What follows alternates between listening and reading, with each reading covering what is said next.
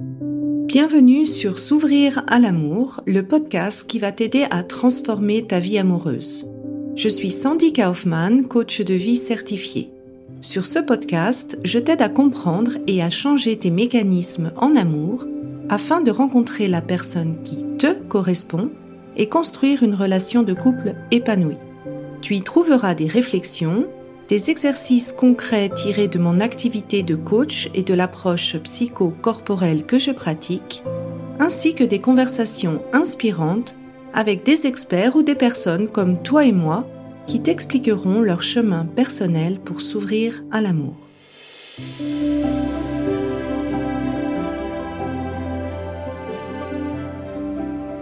Tu écoutes l'épisode 73, les types de dépendance en amour.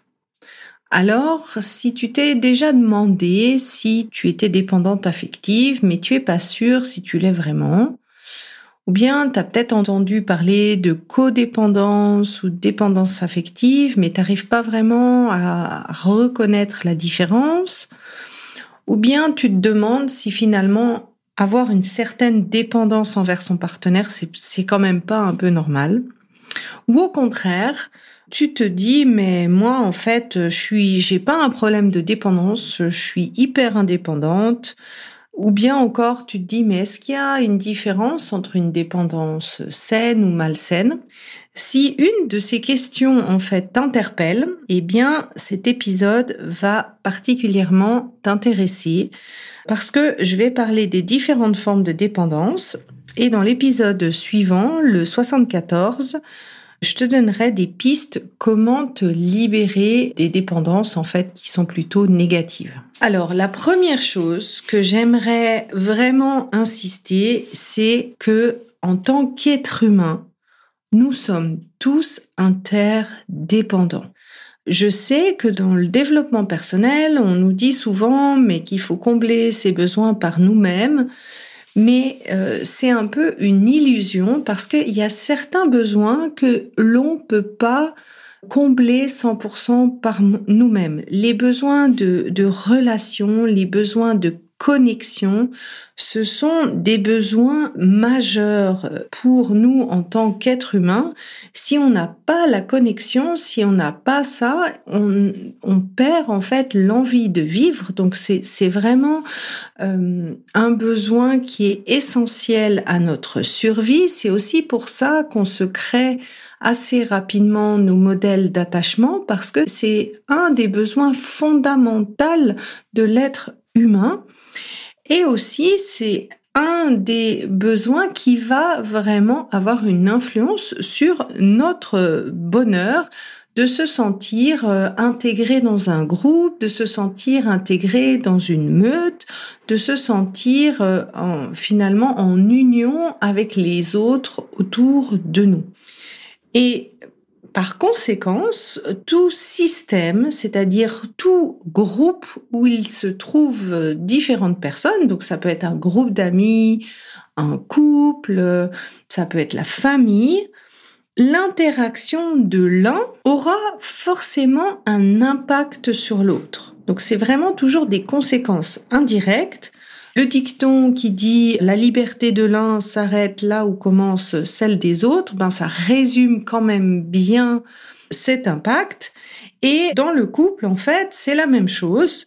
C'est ce que moi j'appelle cette dépendance saine. C'est ce qui fait aussi la beauté d'être un être humain euh, sur cette terre. Ou aussi, je, je le dis d'une autre manière en disant que finalement la qualité de notre vie dépend de la qualité de nos connexions. Ici, ça ne veut pas dire qu'on n'a pas des choses à faire sur notre plan personnel, mais simplement de vous rappeler que c'est sain de sentir une certaine dépendance, un certain besoin d'interaction, de connexion avec les autres. Par exemple, dans le couple, tu ne peux pas forcer l'autre à t'aimer. Tu as besoin, tu es dépendant finalement de la réciprocité de l'autre. Tu ne peux pas forcer en fait l'autre à avoir un enfant. Tu as besoin de la réciprocité de son envie d'avoir un projet, un désir d'enfant. Tu peux pas le forcer à habiter ensemble avec toi. Il faut aussi que ce partenaire soit d'accord. Donc c'est vraiment, si je pourrais donner une définition, alors ma définition personnelle, c'est pas une définition euh, officielle. Je dirais que pour moi, cette dépendance saine ou cette interdépendance, c'est d'accepter dans une certaine mesure de dépendre de l'autre tout en se sentant capable de fonctionner sans l'autre et aussi en ayant la confiance que l'autre arrive à fonctionner sans nous. Et finalement, c'est un sentiment d'avoir une personne qui fait partie de notre équipe, qu'il y a finalement quelqu'un qui a autant envie de notre bonheur que finalement nous-mêmes, qui nous soutient et qui se sent en même temps pas responsable de notre bonheur ou pas responsable de nous. C'est en résumé un peu ce sentiment qu'on a de pouvoir s'appuyer ou de compter sur l'autre. Et, pour moi, cette dépendance saine, elle nourrit vraiment cet esprit d'équipe, cet esprit d'entraide, et elle accepte en même temps l'indépendance de l'autre, c'est-à-dire que l'autre n'a pas le même avis, l'autre n'a pas les mêmes priorités de vie, mais finalement, ces deux critères-là, ben, ça permet, par le biais de la communication, finalement, de trouver des solutions gagnant-gagnant. Et le contraire de trouver des solutions gagnant-gagnant, c'est pas d'accepter des solutions gagnant-perdant, mais finalement de ne pas faire de deal. Et donc d'accepter que parfois aussi il y a des différences ou il y a des, des conflits qui, qui ne sont pas euh, solubles. Je vais essayer de donner un exemple personnel pour expliquer en fait ce que moi j'entends par là. Je vais vous parler de, par exemple, quand avec mon mari, j'ai eu cette envie personnelle, ce projet personnel de me lancer dans mon coaching. Et donc, qu'est-ce que c'est ici la dépendance saine dans ce cas de figure? Ben forcément, si moi je décide de changer de métier, ça a un impact sur mes revenus et donc sur la capacité que j'ai à financer le budget familial ou pas. Et donc, dans la dépendance saine, eh bien, mon mari peut décider ou pas d'avoir envie d'être dans mon équipe, c'est-à-dire de me soutenir dans mon projet de coaching, par exemple en me donnant des mots d'encouragement, en me soutenant, en me donnant le temps, en m'aidant, par exemple, quand j'ai des déplacements, quand j'ai des interviews, en m'aidant à s'occuper de notre fils. Ça, c'est pour moi le sens faire partie de l'équipe, se sentir encouragé. Ça peut être aussi dans mes moments de doute de me rassurer, de me motiver, de m'aider à, à voir plus loin que le problème que je suis en train de traverser, tout en n'acceptant en fait son besoin et sa limite de dire je suis ok de t'encourager, mais par contre, pour moi, c'est important que tu arrives à assumer ta part de budget. Donc ici, on serait dans un cas de dépendance saine, dans le sens où on a trouvé une solution gagnant-gagnant, c'est-à-dire une solution qui me permet de me lancer dans un projet que j'ai à cœur, tout en respectant en fait les limites de mon mari, de mon conjoint là-dedans. Maintenant, on va parler d'un premier type de dépendance qui est la dépendance affective. La dépendance affective, en fait, pour moi, elle intervient à partir du moment où tu souffres de ta dépendance à l'autre. Donc vraiment, l'indicateur, c'est ton degré de souffrance.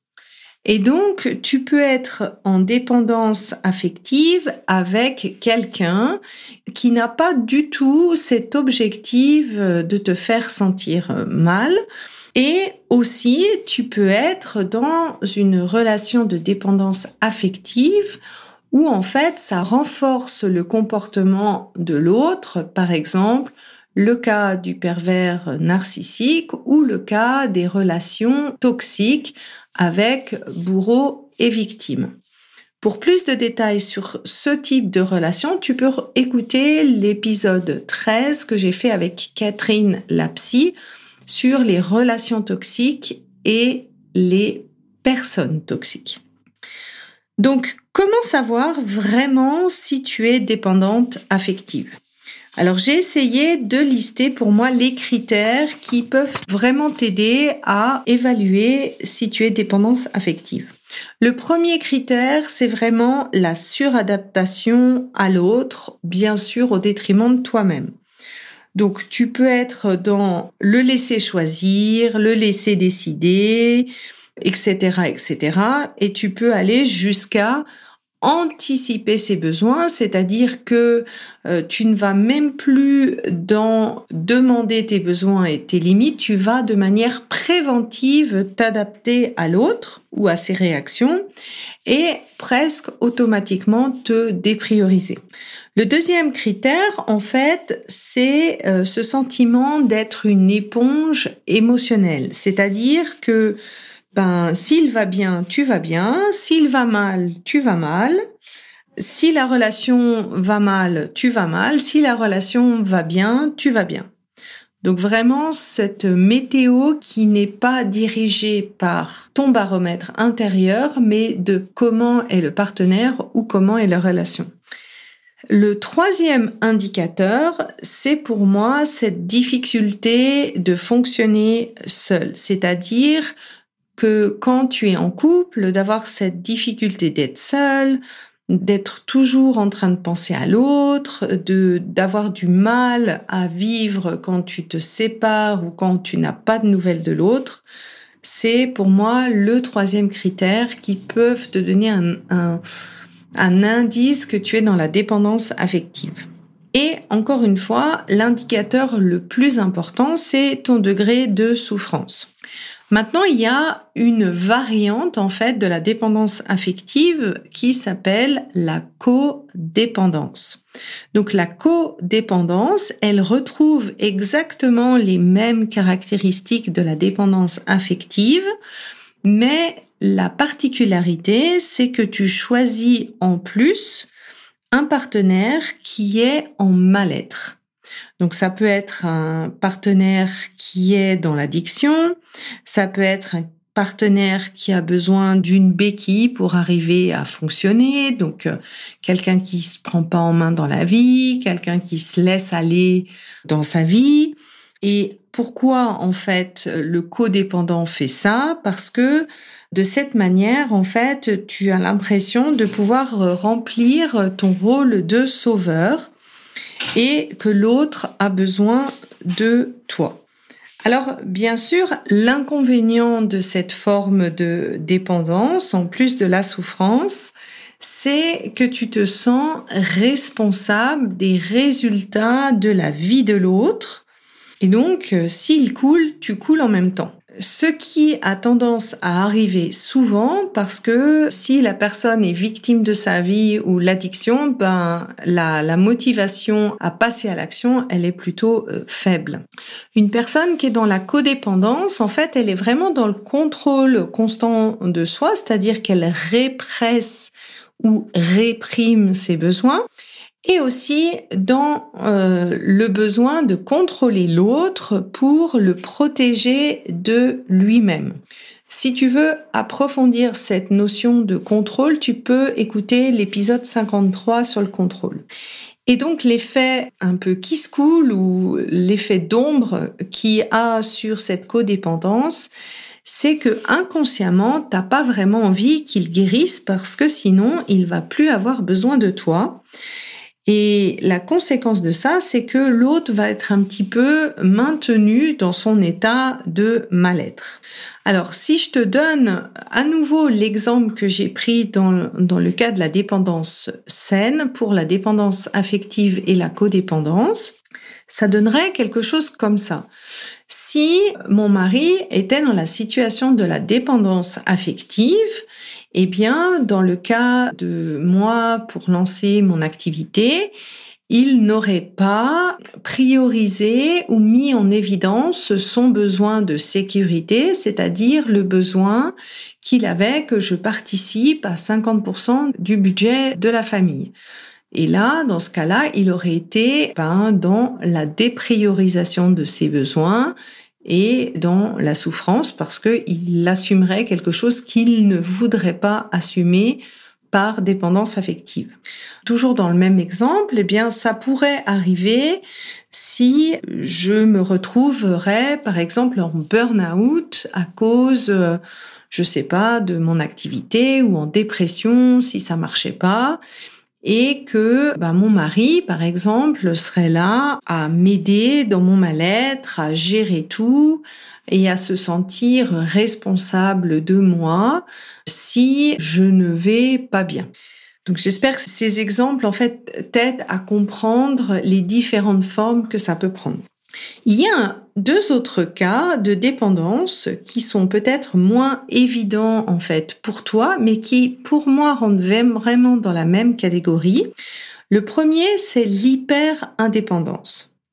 Ça, c'est la personne qui s'occupe de ses besoins par elle-même en premier, a tendance à très peu demander euh, à son partenaire, parce qu'elle ne veut surtout pas dépendre de l'autre, elle compte principalement sur elle, et ce qui peut même arriver au cas où elle n'éprouve même pas vraiment le besoin d'être en relation. Elle a envie, mais c'est pas sa priorité et la liste de critères qu'elle met pour entrer en relation, ben, elle est vraiment grande et elle est vraiment longue. La conséquence en fait de l'hyper-indépendance, ça peut être euh, des périodes de célibat assez longues, ça peut être le sentiment de commencer des relations mais de ne pas avoir cette intimité, cette connexion. Ça peut être aussi la peur de se dévoiler, la peur d'être authentique dans la relation. Si tu veux en, savoir plus, tu peux écouter l'épisode 11 que j'ai appelé Pourquoi les femmes indépendantes font peur aux hommes. J'explique ça plus en détail, mais en gros, l'hyper-indépendance, en fait, souvent, ce qu'elle cache, c'est la peur d'être dépendante. Et, le fait d'être hyper indépendant, c'est juste un mécanisme de protection pour éviter de tomber dans la dépendance. Au lieu de céder à la dépendance, tu la fuis.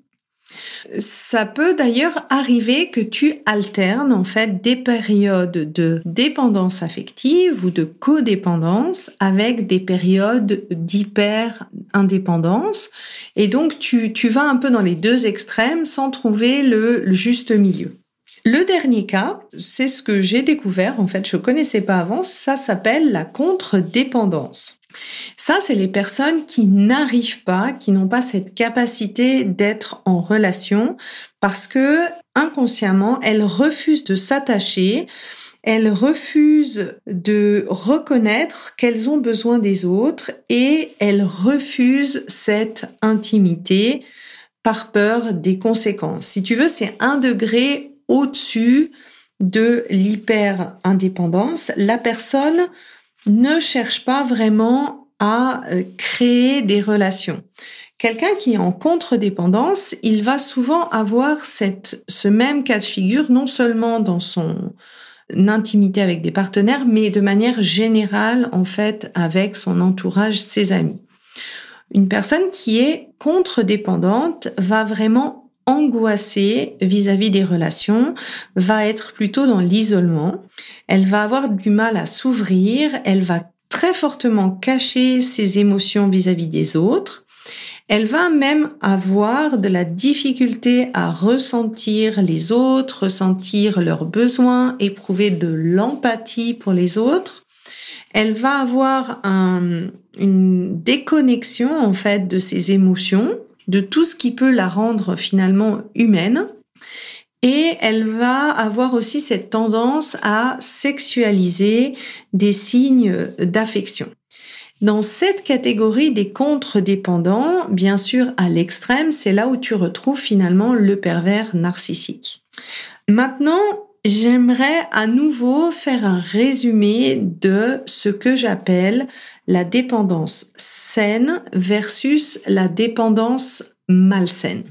Donc pour moi, un couple sain, ce sont deux personnes indépendantes, bien dans leur basket, heureuses dans leur vie, qui ont décidé de profiter du bonus qu'est le couple. Et j'illustre souvent ça avec ces fameuses deux parts de gâteau, avec cette cerise sur le gâteau qu'est le couple. Bien entendu, cette cerise étant plutôt positive, apportant globalement un plus dans la vie de chacun. Si, et je vais essayer d'illustrer en fait la dépendance saine et malsaine avec cette histoire de gâteau. Alors pour moi, la dépendance saine, c'est quand la relation mutuelle est satisfaisante. C'est-à-dire que globalement, chaque partenaire, la perception de chaque partenaire est que ça apporte quelque chose de positif et d'accepter qu'il y a cette dépendance sur certaines décisions et aussi d'être capable de fonctionner sans l'autre. Et si tu prends l'image de ce gâteau, ben c'est à peu près deux parts de gâteau qui sont bien solides, qui sont à peu près à la même hauteur, qui se complètent euh, peut-être par des goûts complémentaires. Donc euh, un partenaire sera plus fort dans le chocolat, l'autre ça sera plus dans les framboises, et que finalement en fait chaque gâteau fait une équipe et puis euh, 1 plus 1 égale 3, la cerise va en sortir euh, plus grande et plus, euh, plus positive pour chacun des deux. Ça, c'est pour moi la dépendance saine. La dépendance malsaine, c'est toutes les formes de dépendance qu'on a vues. Ça peut être la dépendance affective, la codépendance, l'hyper-indépendance et la contre-dépendance. Donc en gros, c'est quoi cette dépendance malsaine? C'est quand on n'arrive pas à fonctionner sans l'autre, qu'on est en souffrance, que finalement on a besoin que l'autre soit en souffrance, ça peut être une autre condition, qu'on peut aussi avoir refusé d'être dans cette, cette équipe en étant hyper indépendant. Et finalement, en fait, le bonus qui est le qui est le couple, ne devient plus un bonus. Donc pour reprendre cet exemple de gâteau, eh bien, qu'est-ce que ça peut vouloir dire? Si toi, tu es dans la dépendance affective, eh ben ça veut dire que ton gâteau personnel à toi, il va être assez faible et donc que l'influence de l'autre ou l'influence de la relation dans ta vie va prendre un plus grand poids. Si tu es dans la codépendance, bah, ça va être l'effet inverse. Tu vas chercher un gâteau qui lui est faible et l'importance de la responsabilité de tes actes et l'importance de ce que tu fais pour que le couple fonctionne, il va être beaucoup plus grand.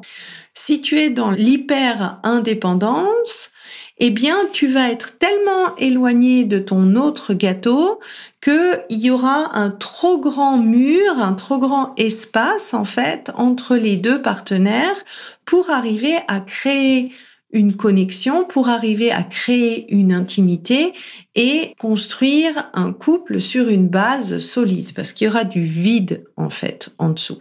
Et la contre-dépendance, eh bien, c'est la personne qui veut pas du tout accepter la cerise sur sa part de gâteau et donc le seul moyen qui est possible d'être en couple avec ce genre de personne, c'est si l'autre prend la totalité de la cerise sur son gâteau sans rien partager à l'autre en étant plutôt en mode ben je donne tout sans recevoir euh, quelque chose.